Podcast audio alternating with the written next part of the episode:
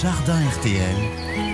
Thierry Denis. Amateur de jardinage, c'est à vous de jouer. À notre pépiniériste préféré des jardins du Morvan de vous conseiller. C'est plus qu'utile. Hein. Bonjour Thierry. Bonjour Stéphane, bonjour à tous. Alors demain, c'est la fête des mères. Comme cadeau, les fleurs en pot font toujours plaisir, Thierry.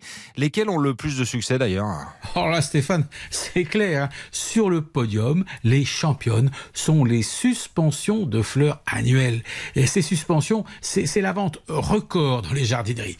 Elles font le bonheur des mamans, même celles qui, qui n'ont pas de jardin, parce qu'un petit balcon, ça suffit. Ça ressemble à quoi à Une suspension de fleurs? Ben, c'est un pot en forme de coupe qu'on suspend avec un crochet qui est fixé sur la coupe. Et ces suspensions, les mamans les mettent souvent au-dessus du balcon ou à côté de la porte d'entrée, sur la rambarde de l'escalier. Il y a plein de possibilités. Et quelles sont celles qui ont le plus de succès? Celles aux couleurs hyper flashy, des rouges pétards, des bleus vibrants, des roses scintillants. L'intérêt, c'est que ces couleurs vives soient superbes, même sous un soleil de plomb en été. hein. Et elles sont top ces coupes de mai jusqu'au gelé. Et les vedettes parmi toutes ces fleurs qu'on met dans ces suspensions, Thierry? Ben, les surfinias, Stéphane. Alors les surfinias, c'est un peu comme un pétunia, c'est aussi robuste, mais c'est bien plus foisonnant. Et le grand atout du surfinia, c'est qu'il ruisselle en cascade. Donc c'est c'est top dans une coupe suspendue. Mais il y a aussi des coupes spectaculaires avec d'autres fleurs en mélange. Il y a des géraniums retombants, il y a des lobélias cascade bleue intense. Enfin, bon, il y a un choix immense. Et côté entretien, ça donne quoi?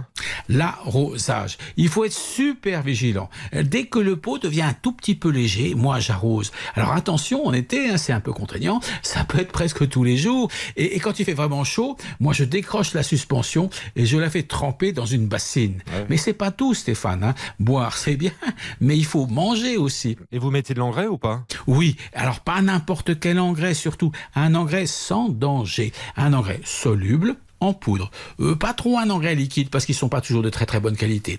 Alors ces engrais solubles, c'est pratiquement tous les deux arrosages qu'il faut le mettre dans une coupe. Attention, bien bien humidifiée parce que je le rappelle, c'est très important. On ne met jamais d'engrais dans un terreau sec. Alors attention aussi Stéphane, un bon engrais. Un bon engrais est surtout riche en phosphate et pas trop en azote. Bon alors je sais, les engrais solubles pour fleurs, euh, des engrais de bonne qualité, ben c'est pas toujours facile à trouver, mais on peut toujours se sur un engrais pour tomates. Oui, un engrais pour tomates, ça peut paraître euh, un petit peu bizarre, mais c'est top, c'est top pour les suspensions fleuries. Allez, vous avez un dernier conseil.